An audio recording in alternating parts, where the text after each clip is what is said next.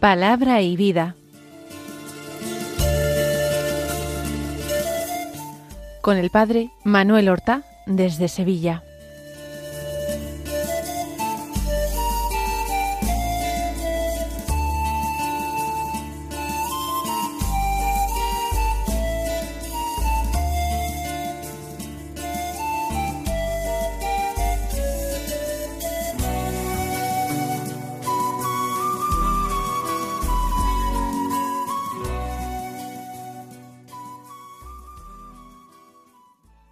En el nombre del Padre y del Hijo y del Espíritu Santo. Amén. Alabados sean Jesús y María. Muy buenos días, queridos amigos, oyentes de Radio María y seguidores del programa Palabra y Vida. Hoy es el viernes de la vigésimo séptima semana del tiempo ordinario. Un viernes que es día trece del mes de octubre. Los viernes nosotros tratamos de hacer memoria de los sufrimientos de nuestro Salvador en el momento de su pasión, en las angustias que rodearon su hora, su muerte, su paso de este mundo al Padre. Nosotros hacemos memoria del amor inmenso que lo llevó a tomar la cruz por la salvación de los hombres. Hacemos memoria, pues, del sagrado corazón de Jesús y le expresamos nuestra confianza absoluta y nuestro deseo de correspondencia. Dicho lo cual, vamos a escuchar la palabra de Dios que se proclama en la liturgia de la misa del día. Hemos estado leyendo alternadamente algunos libros del Antiguo Testamento y también algunas cartas paulinas antes. Los últimos días se leía al profeta Jonás, uno de los profetas menores. Hoy comienza en la primera lectura de la misa un nuevo libro bíblico. Un libro corto es uno de los profetas menores, el segundo de ellos, la profecía de Joel. Antes incluso de leer la lectura de la palabra de Dios que corresponde hoy, digamos alguna palabra de este libro, de este profeta. ¿Por qué es el segundo de los profetas menores? Es una elección más bien arbitraria, porque quizás, hablando desde un punto de vista cronológico, de todos los profetas menores es el más moderno, su escrito es el más reciente. Algunos hablan entre el siglo IV o el siglo II antes de Cristo. De cualquier forma, lo que es seguro es que se trata de alguien que está vinculado a la liturgia del templo, de ese templo de la época de después del destierro de Babilonia, de la época del regreso. Tiempo después ya la liturgia del templo está consolidada. Quizás el profeta sea un sacerdote o alguien muy vinculado a la clase sacerdotal. Tiene ciertos influjos de Ezequiel. Es un profeta que utiliza el género apocalíptico, que habla de castigos de Dios, castigos que se manifestarán bien en sequía, bien en plaga de langostas, son típicos castigos bíblicos. Y esto porque el pueblo ha perdido ese primer fervor de la vuelta del destierro de Babilonia. Ha perdido este fervor, se va olvidando lo que tuvo que pasar en Babilonia, y ahora ha vuelto a las andadas, a las andadas que lo hicieron ser digno merecedor del destierro babilónico. Es eh, este es uno de los temas. Otro tema importante en el libro es el tema del día de Yahvé, que la mentalidad profética combina tanto anuncios de la venida del Mesías como anuncios del fin del mundo. Son dos momentos que nosotros distinguimos perfectamente pero que el hombre bíblico de aquella época no podía discernir muy claramente que se tratara de dos momentos diferenciados. Dicho lo cual, no se trata de dar una clase de Biblia, se trata de acercarnos con una lectura espiritual a la palabra de Dios. Hoy se toma del capítulo primero los versículos trece al quince y del capítulo segundo los versículos uno y dos. Dicen así Vestíos de luto, haced duelo, sacerdotes, gritad, servidores del altar, venid y pasad la noche en sacos, servidores de Dios, pues no hay en el templo de vuestro Dios ofrenda y libación. Proclamad un ayuno santo, convocad la asamblea, reunid a los jefes, a todos los habitantes del país, en la casa de vuestro Dios, y llamad a gritos al Señor. Ay del día, se acerca el día del Señor, llega como ruina arrolladora. Tocad la trompeta en Sión, gritad en mi monte santo, se estremecen todos los habitantes del país, pues llega el día del Señor. Sí, se acerca, día de oscuridad y negrura, día de niebla y oscuridad. Como el alba sobre los montes, avanza un gentío innumerable, poderoso como nunca lo hubo ni lo habrá tras él por generaciones.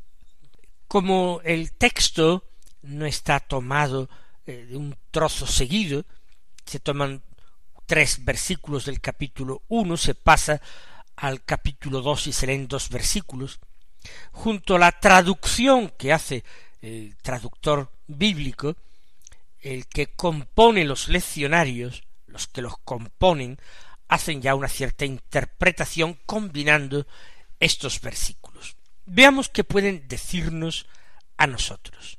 Se habla del día del Señor, no en cuanto el día de su salvación, sino el día de su juicio, el día de su venganza o de su castigo, de distintas maneras es llamada en la Biblia este día del Señor. Y se invita a hacer duelo, a gritar, a clamar a los sacerdotes y a los servidores del altar, que son claramente los levitas. Digamos que el grado más bajo, el grado inferior del sacerdocio israelita servidores del altar, levitas y sacerdotes, vestidos de luto, haced duelo. Hay algo que está invitando a una seriedad, está invitando a un discernimiento del tiempo presente, se acerca un cambio de época, se acerca una intervención importante, decisiva de Dios. Esto requiere preparación, por parte del hombre. Se trata de tomar en serio la propia vida. Hay que vestirse de luto, pero principalmente hay que vestir de luto el corazón y hay que gritar pidiendo misericordia, hay que gritar suplicando dones a Dios, para que su enojo con su pueblo no sea un enojo permanente y definitivo, sino que se mueva a compasión.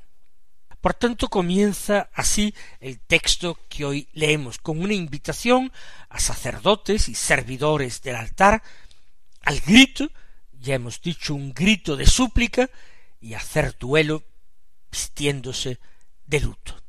Ahora veremos por qué todo esto. Venid y pasad la noche en sacos servidores de Dios, pues no hay en el templo de vuestro Dios ofrenda y libación se dice algo grave. Lo primero, venid y pasad la noche en sacos. No nos imaginemos nosotros que eso de pasar la noche en sacos se refiere a pasar la noche en sacos de dormir. Esto es un invento moderno. En aquel tiempo no existían sacos de dormir.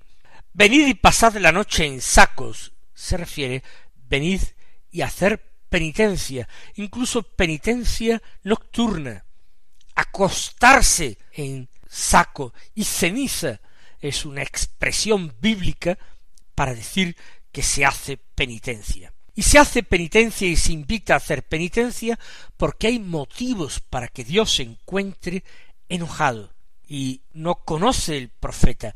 Es Dios quien habla por medio del profeta, pero digámoslo así, no conoce el profeta otra forma de revertir la situación más que haciendo sincera y generosa penitencia. Pasad la noche en sacos, es decir, no en vuestros lechos, servidores de Dios, pues no hay en el templo de vuestro Dios ofrenda y libación. ¿Para qué está el templo sino para el sacrificio? Para eso se ha reconstruido el templo de Jerusalén a costa de mil sacrificios de una generación ya pasada. Y ahora no hay ofrenda ni libación en el templo. Se ha descuidado el culto, se ha enfriado el fervor. Por eso hay que hacer penitencia. Tienen que hacer penitencia los sacerdotes, los primeros responsables de ese culto a Dios llevado de una manera solemne y ordenada. Proclamad un ayuno santo. Los sacerdotes tienen también ese deber de liderazgo del pueblo. Deben tomar la iniciativa de proclamar el ayuno. Convocad la asamblea, reunir a los jefes, a todos los habitantes del país. Se está invitando a una gran deliberación nacional. La reunión de todos los israelitas para expresar la opinión y decidir de una manera conjunta qué es lo que se debe hacer. Convocad la asamblea, reunid a los jefes, a todos los habitantes del país, en la casa de vuestro Dios, y llamad a gritos al Señor. No se trata de la deliberación que se tiene en una Cámara de Representantes de un Estado moderno, ni mucho menos. Se trata de un ejercicio de piedad, de amor a Dios, de reverencia. Hay que reunirse ¿para qué? Para orar, llamando a gritos al Señor, llamando a gritos al Señor, para preguntarle acerca de lo que hay que hacer, de lo que se puede hacer, de lo que se tiene que hacer llamad a gritos al Señor, porque Él está pronto para eh, responder, a coger los gritos de los que se sienten desamparados. Llamad a gritos al Señor. Ay del día. Se acerca el día del Señor. Este día ya, ya hemos visto en la misma profecía, se especifica que es el día del Señor, anunciado por otros profetas, un acontecimiento que el pueblo de Israel esperaba para un momento posterior a la venida del Mesías. Para este día del Mesías hay que prepararse intensamente. Hay que prepararse porque el riesgo que se corre es no estar suficientemente preparados. Y el Mesías va pasar. Y hay que irse con él, hay que reconocerle y seguirle sin dilación. Hay que prepararse antes. Proclamad un ayuno santo, convocad la asamblea, reunid a los jefes, a todos los habitantes del país, en la casa de vuestro Dios, y llamad a gritos al Señor. Los sacerdotes tienen que ejercer esa función de liderazgo respecto del pueblo. Hay que reunirse, la oración en común, el ayuno santo comunitario, tienen que ser expresión de ese deseo de conversión de todo Israel. Hay que llamar al Señor, hay que llamar a gritos al Señor, porque se acerca el día de su intervención, se acerca como ruina arrolladora. ¿Estamos preparados o no? En la predicación de Jesús, esa llamada a la vigilancia, a estar en vela, es una constante. Se repite muchísimas veces. Jesús le dedica unas cuantas de sus parábolas. Tocad la trompeta en Sión, gritad en mi monte santo. Se estremecen todos los habitantes del país, pues llega el día del Señor. Y continúa el autor sagrado, sí se acerca día de oscuridad y negrura. Ese día del Señor, en cuanto día de juicio y día de condena, es llamado día de oscuridad, de niebla, de negrura, y sin embargo a continuación se dice como alba sobre los montes avanza un gentío innumerable. Es el regreso, es la vuelta, no ya la vuelta a Sión desde Babilonia, es la vuelta al Señor de corazón. Esa vuelta de corazón al Señor es como luz que se contrapone a la tiniebla de aquel día. Avanza un gentío innumerable, poderoso como nunca lo hubo, ni lo habrá tras él por generaciones. Ojalá nosotros formemos parte de este gentío innumerable que regresa al Señor. Pidamos en nuestra oración gracias de conversión.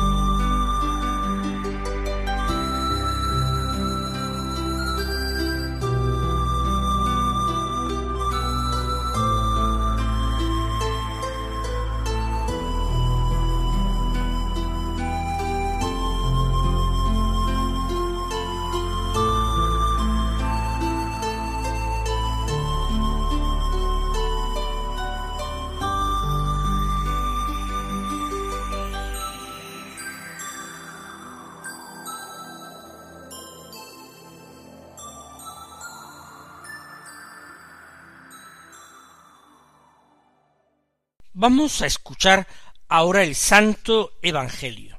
Seguimos con la lectura continuada de San Lucas, hoy en el capítulo once, los versículos quince al veintiséis que dicen así. En aquel tiempo, habiendo expulsado Jesús a un demonio, algunos de entre la multitud dijeron Por arte de Belcebú, el príncipe de los demonios, echa los demonios. Otros, para ponerlo a prueba, le pedían un signo del cielo. Él, conociendo sus pensamientos, les dijo Todo reino dividido contra sí mismo va a la ruina y cae casa sobre casa. Si pues también Satanás se ha dividido contra sí mismo, ¿cómo se mantendrá su reino? Pues vosotros decís que yo echo los demonios con el poder de Belcebú. Pero si yo echo los demonios con el poder de Belcebú, vuestros hijos, por arte de quién los echan. Por eso ellos mismos serán vuestros jueces. Pero si yo echo los demonios con el dedo de Dios, entonces es que el reino de Dios ha llegado a vosotros. Cuando un hombre fuerte y bien armado guarda su palacio, sus bienes están seguros, pero cuando otro más fuerte lo asalta y lo vence, le quita las armas de que se fiaba y reparte su botín. El que no está conmigo está contra mí, el que no recoge conmigo desparrama. Cuando el espíritu inmundo sale de un hombre, da vueltas por lugares áridos, buscando un sitio para descansar. Y al no encontrarlo dice volveré a mi casa de donde salí. Al volver se la encuentra barrida y arreglada. Entonces va y toma otros siete espíritus peores que él y se mete a vivir allí. Y el final de aquel hombre resulta peor que el principio. Es un texto un poco largo, no tenemos mucho tiempo para comentarlo. En primer lugar, tenemos esa odiosa acusación a Jesús. Es con el poder del príncipe de los demonios, Belcebú, como él exorciza. Es una argumentación totalmente carente de lógica, de sentido común y, por supuesto, de caridad y de piedad. Jesús desmonta esta acusación razonando. Un reino que está interiormente dividido, dentro de él va a la ruina, y así se va desplomando, cae casa sobre casa. Si Satanás está en lucha contra sí mismo, si con el poder del príncipe de los demonios se expulsan otros demonios, entonces su reino no puede subsistir. Pero Jesús también desmonta otro argumento. Si yo echo los demonios con ese poder que vosotros decís, entonces vuestros hijos, por arte de quién los echan. ¿Cuál es el poder que utilizan vuestros hijos? ¿Es acaso también el poder del príncipe de los demonios? No, no lo es. En Israel había también exorcistas que invocaban el nombre de Dios y conseguían expulsar demonios. Por eso dice Jesús, estos hijos vuestros, estos miembros de vuestro pueblo, estos hijos de Israel, van a ser vuestros jueces. ¿Por qué? Porque ellos han actuado con el poder de Dios, no con el poder del demonio. Y Jesús está actuando con el poder de Dios, siendo él mismo Dios y actuando con una fuerza, con una libertad que no podría tener ningún otro exorcista. Pone el Señor la comparación del hombre fuerte que guarda su palacio, pero que es atacado, vencido, maniatado por otro hombre más fuerte que lo despoja y que lo roba. Quizás el hombre fuerte es Satanás, pero ese que es más fuerte, que consigue derrotarle, ese es Jesús, con la fuerza extraordinaria de la cruz. Y termina Jesús hablando de la técnica del demonio, de ese espíritu inmundo que ha sido expulsado de un hombre, que vaga sin encontrar ningún lugar donde habitar y que al final decide volver a su casa al mismo hombre del que fue expulsado. Después de haber sido perdonados por el Señor, sanados interiormente, el Señor nos dice que no volvamos a las andadas, que nuestra conversión sea una conversión definitiva, una conversión coherente, una conversión sin vuelta atrás. ¿Por qué? Porque de lo contrario, si estamos continuamente tonteando con el mal, puede ser que algún día nos venza definitivamente y el final de aquel hombre, como dice la parábola, resulte peor que el principio. Mis hermanos, que el Señor os bendiga y hasta mañana si Dios quiere.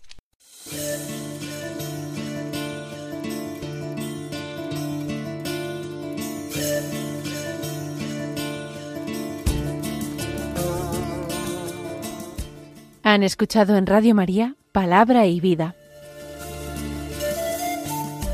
un programa que dirige el padre Manuel Horta.